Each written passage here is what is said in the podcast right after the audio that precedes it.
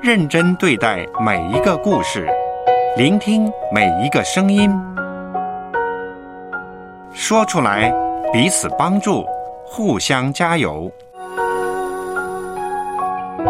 So Podcast，华人华语故事的声音。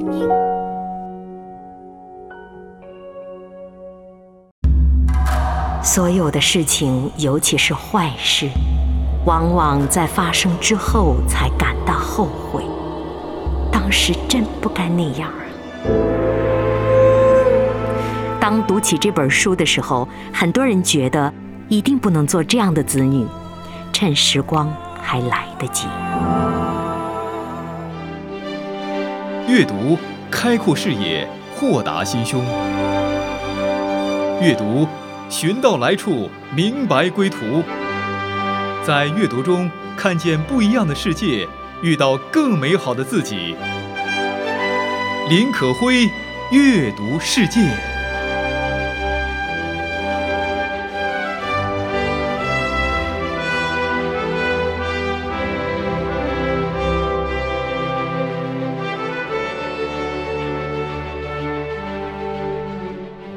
人就是吃完饭，任凭饭桌凌乱，也可以放心去做别的事情。妈妈再也不愿让你看见她纷纭的生计了，于是你也豁然醒悟，原来你已经变成了妈妈的客人。这是韩国作家申京书的代表作《请照顾好我的妈妈》当中的一段话。今天可辉将跟大家继续走进这本小说，一本具有自传风格的小说。申京书是上个世纪九十年代韩国文坛的神话，代表作诸多，也得遍了韩国的各种重要文学奖项。若说最受喜欢的，还是这本书，请照顾好我的妈妈。五月是一个非常特别的月份，据说五月的阳光是最好的、最暖的，五月也是最明亮、最灿烂的月份。在这样的月份中，有一个最美好的节日是母亲节。自母亲节那天，可会跟大家分享这本书，有不少听众非常喜欢，并且已经找到了这本书开始共读了。作家的风格很鲜明。在叙述起妈妈的故事的时候，不拖沓，不唠叨，很有节制，所以读起来非常感动，非常贴心，似乎是在看自己的妈妈，或者自己妈妈的妈妈，甚至是在看自己的故事。小说讲的是，为了给年迈的父母过生日，五个子女特邀他们来到首尔，在首尔地铁站，妈妈走丢失了。丈夫和子女相互埋怨，最终他们想到散发寻人启事，想方设法寻找妈妈。他们在追寻母亲踪迹的过程中，努力地复原着有关她的记忆。这个时候，他们才发现，五个子女加上丈夫，竟然没有一个人对母亲真正的了解过。他们找不到一张母亲最近时期的照片，他们不清楚母亲具体的生日。在写寻人启事的过程当中，他们讨论到底应该写多少酬金。上集中大家听到了，最终拍板五百万韩元。有新的听众已经查到了，五百万韩元相当于人民币两点六万元。别忘了，一开始还想写一百万。为家里奉献了一生的母亲，原来在子女、在丈夫的眼中是可以明码标价的。它的价格是两点六万人民币，多么悲凉，多么让人心酸。母亲是每个人心头里最暖的那个角落。可以说，咕咕落地的时候，母亲就开始付出所有来珍爱自己的孩子。在申京书的小说中的这位母亲更是这样。她生活在一个无法主宰自己人生的年代里，她所有的梦想就是为自己的家、为自己的子女奉献一切。甚至说，他的母亲到最后已经不记得还有没有独立的梦想了。在奉献一切的同时，他早已放下了自我，变成了子女身后的一个空壳。他日日站在子女的身后，如空壳，如影子。子女们依赖他，但常常又忽略他，也推开他。当读起这本书的时候，很多人觉得，一定不能做这样的子女，一定要立即、马上用心的陪伴自己的妈妈、自己的爸爸、自己家中的老人，趁时光还来得及。人生中最爱的那个他，也是最爱我的那个他。虽然从小分开住的那个他，却把一切都给我的那个他。时时刻刻盯住我的那个他，但从来不曾喊辛苦的那个他。努力想让我过好，做饭都用大锅炒，永远把我当做宝美丽的那个他。让我能够骄傲的大声说，她是我妈。遇见你我办不到，歇斯底里仰天咆哮，来不及成为你的骄傲。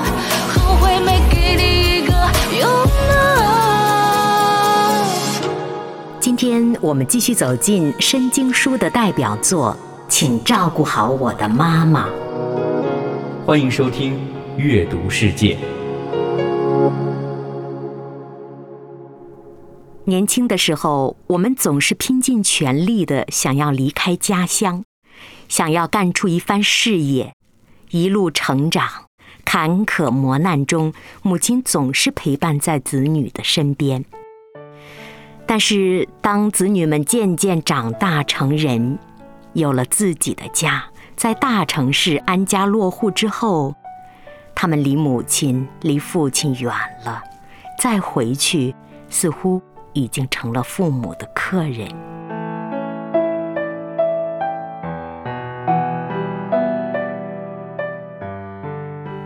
今天我们继续走进申经书的代表作，请照顾好我的妈妈。在上期节目当中，我们知道一家人散发寻人启事，想要用五百万韩元，也就是两点六万人民币，来打赏找到母亲的人。可是事实上，在上一集当中，我们知道他们仍然没有找到母亲。小说写道。父亲和兄弟姊妹们一起聚集在一处，他们碰头本来是为了商量如何解决妈妈失踪的问题，却没想到一旦聚会就吵起来。他们彼此之间找出对方对不住妈妈的地方，都忘记了自己也曾经完全忘记了妈妈。所以，转瞬之间，曾经像躲避般缝合的往事就纷纷膨胀起来。当时，兄弟姐妹加上一位父亲，有人咆哮，有人抽烟，有人夺门而出。听到母亲失踪的消息的时候，作为作家的我，忍不住发了脾气。家里那么多人，怎么没人想到去首尔站接一下父母呢？哥哥嫂子沉默无言。作家想到自己，他也无言以对。因为作家是在四天后才知道妈妈失踪的消息的，当时他还在国外。这一家人就互相推卸妈妈失踪的责任，互相争吵着，互相发脾气，每个人似乎都很受伤。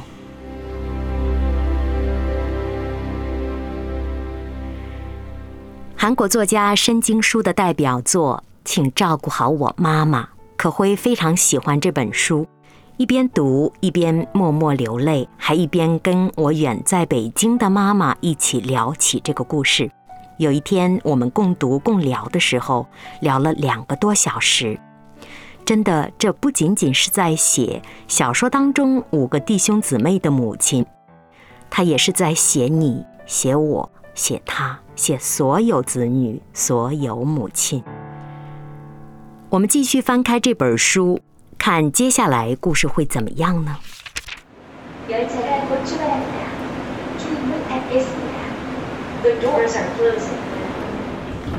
告别大哥你坐地铁回家却在妈妈走失的首尔站下车了。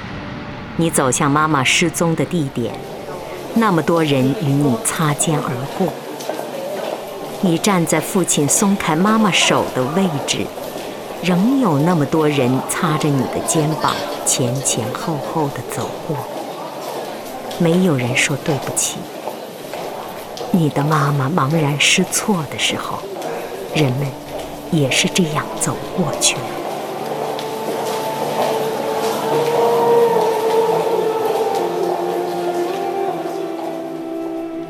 你要离开妈妈进城的前几天，妈妈拉着你的手去了市场里的服装店，你挑了一件没有花式的连衣裙，妈妈却把一件肩部和裙边缀有花边的裙子递到你面前。这件怎么样？唉，你叹着气推开了它。怎么啦？你就试试嘛。当时还年轻的妈妈瞪圆了眼睛，带饰边的连衣裙和妈妈戴在头上的毛巾成了鲜明对比，犹如两个截然不同的世界。太幼稚了，是吗？妈妈不相信地问。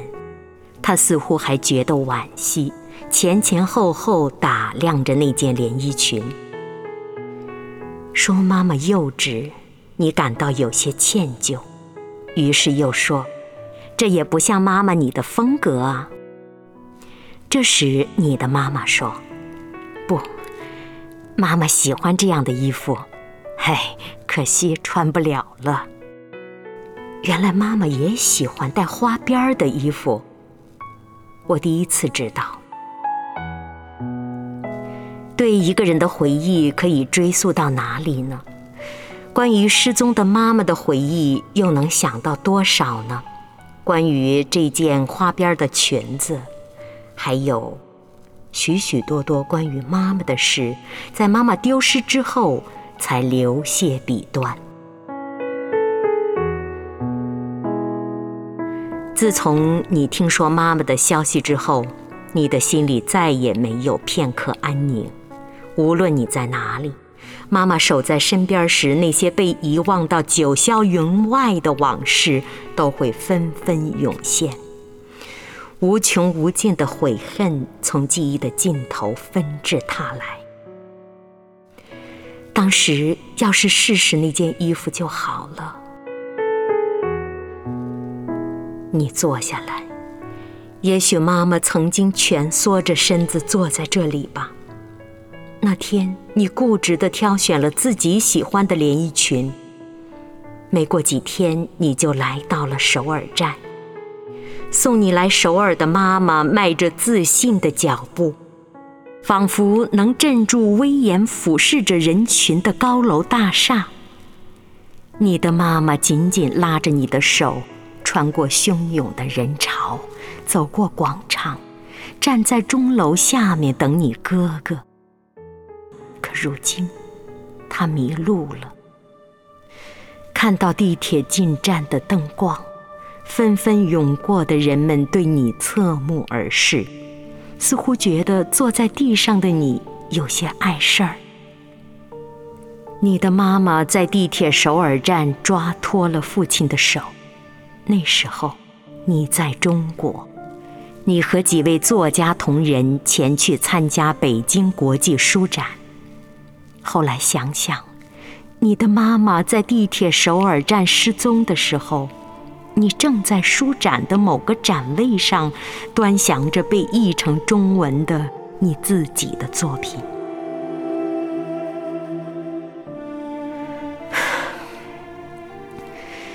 可是父亲为什么不打出租，而要坐地铁？只要不坐地铁，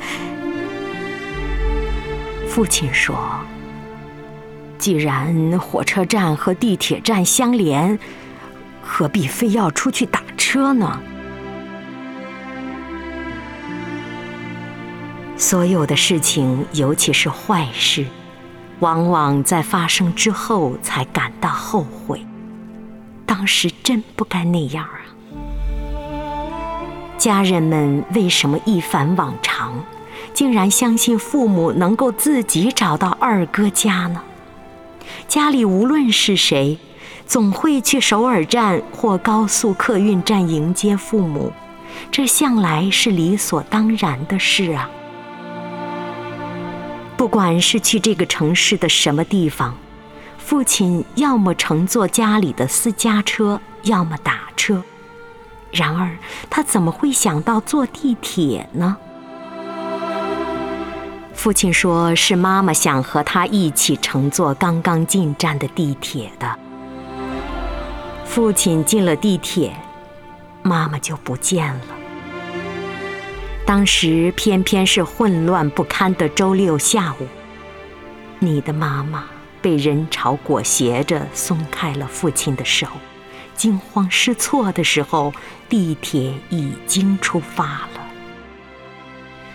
父亲拎着妈妈的提包，你的妈妈两手空空，独自留在地铁站里。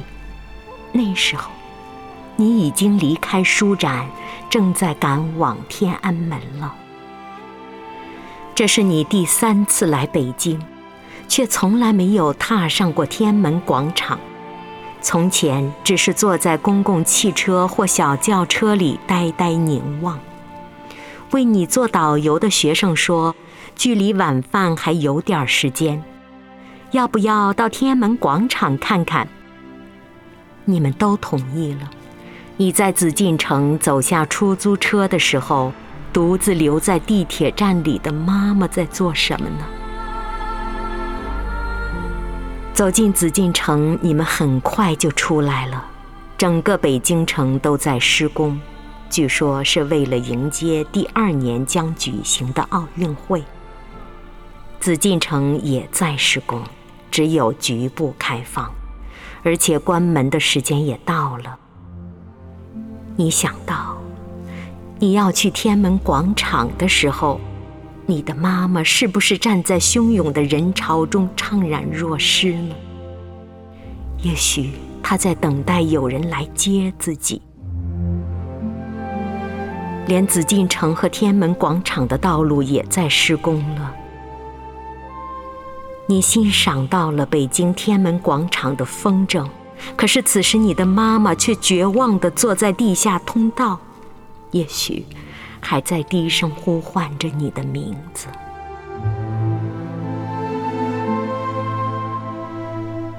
天门的铁门洞开，武警战士踢着正步行进。于是你欣赏到了降下五星红旗的情景。这时候，你的妈妈也许正在地铁首尔站迷宫般的通道里徘徊，又徘徊。当时看见你妈妈的站内工作人员也证实了这一点。他们看见那个被推断为你妈妈的年迈妇女步履蹒跚的走路，看见她偶尔的跌坐在地，看见她呆呆的站在电梯前。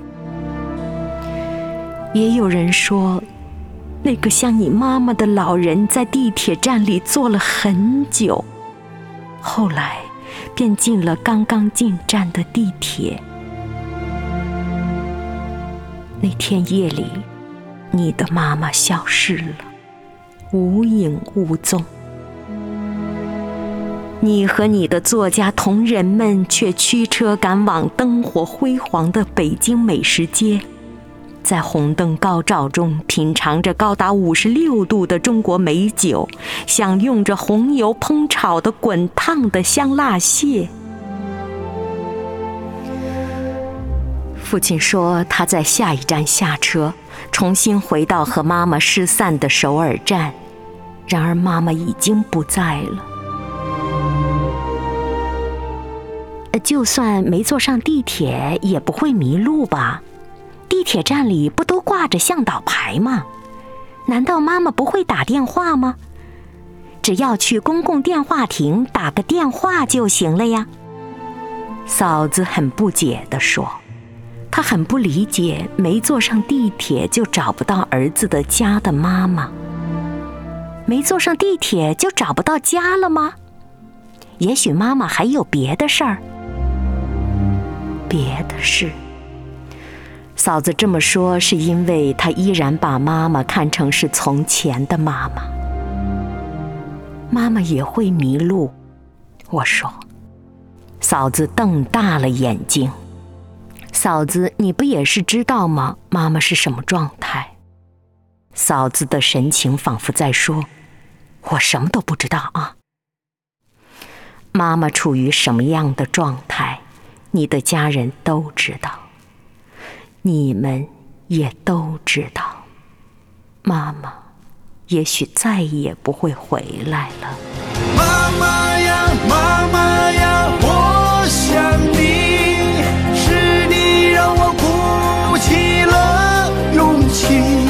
我们约好了吧，约好了吧，来生在这里团聚。韩国作家申京书的代表作自传体小说《请照顾好我的妈妈》。妈妈，我在这里等你。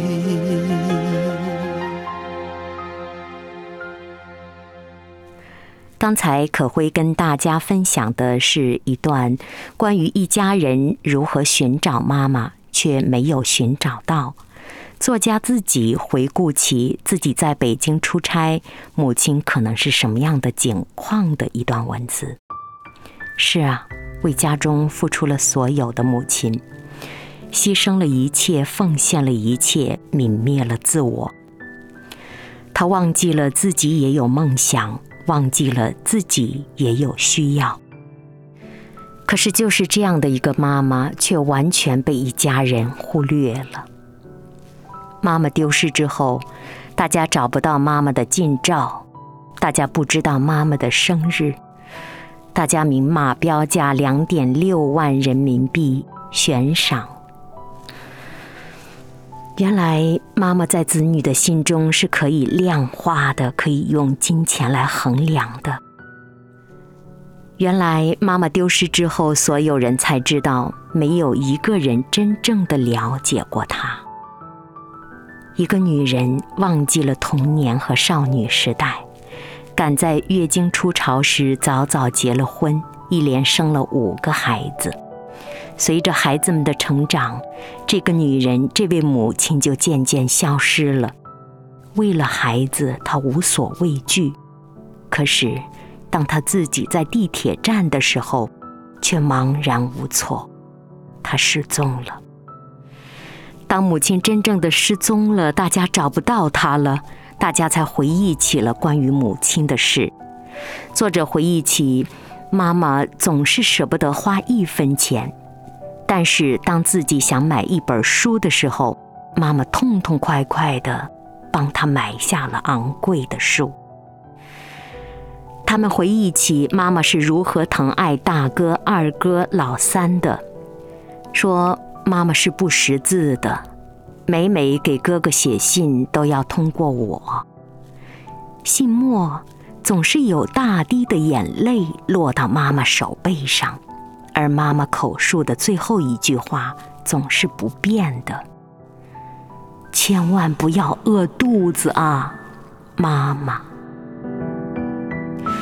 妈妈牵挂着所有人，但是所有人。都忘记了她。母女关系要么是相互间非常了解，要么比陌生人很陌生。直到今年秋天，作家说：“你始终以为自己是很了解妈妈的，包括她喜欢什么，生气时是怎样的情绪，她想听什么话。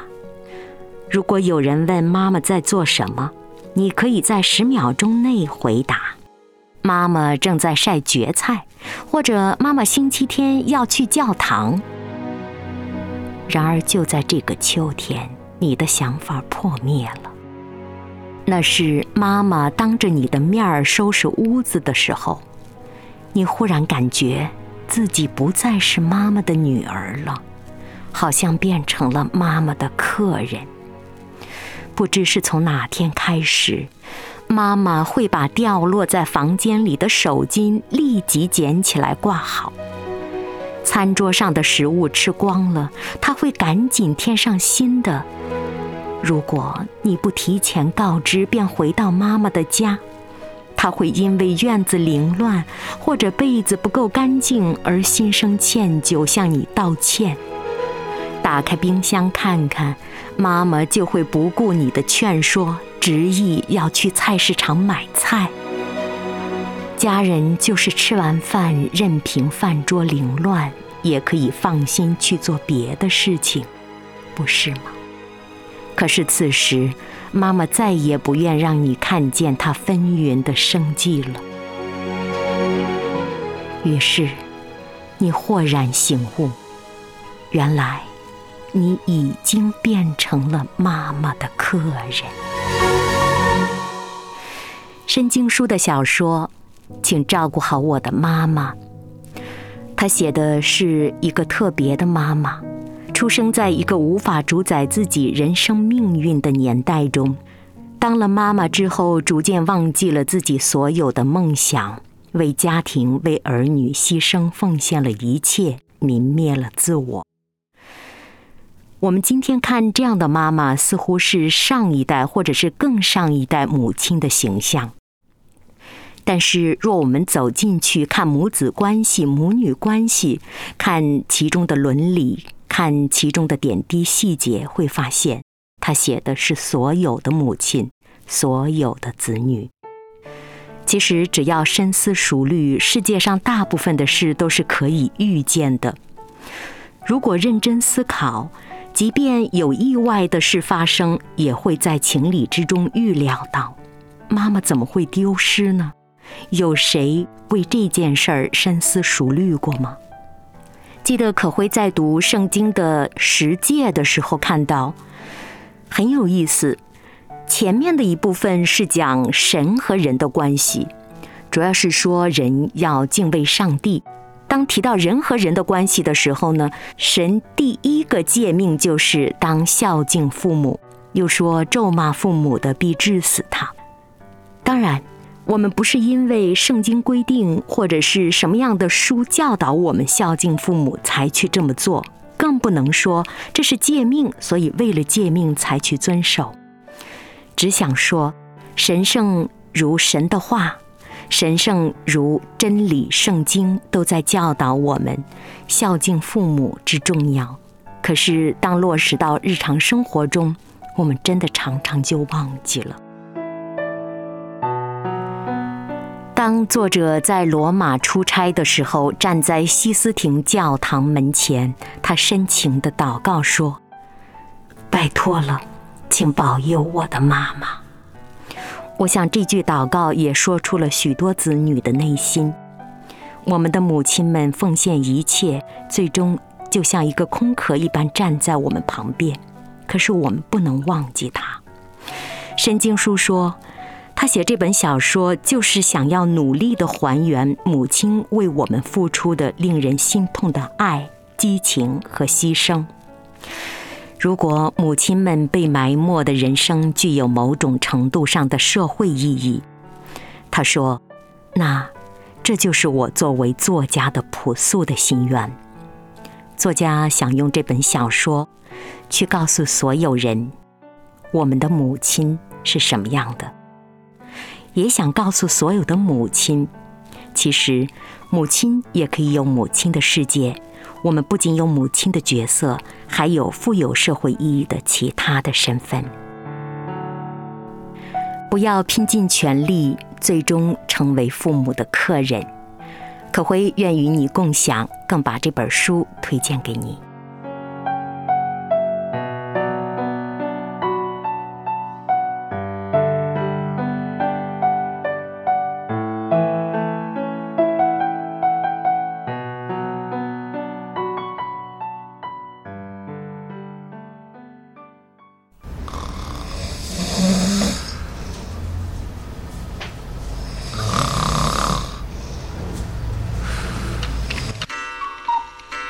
So Podcast。华人华语。故事的声音。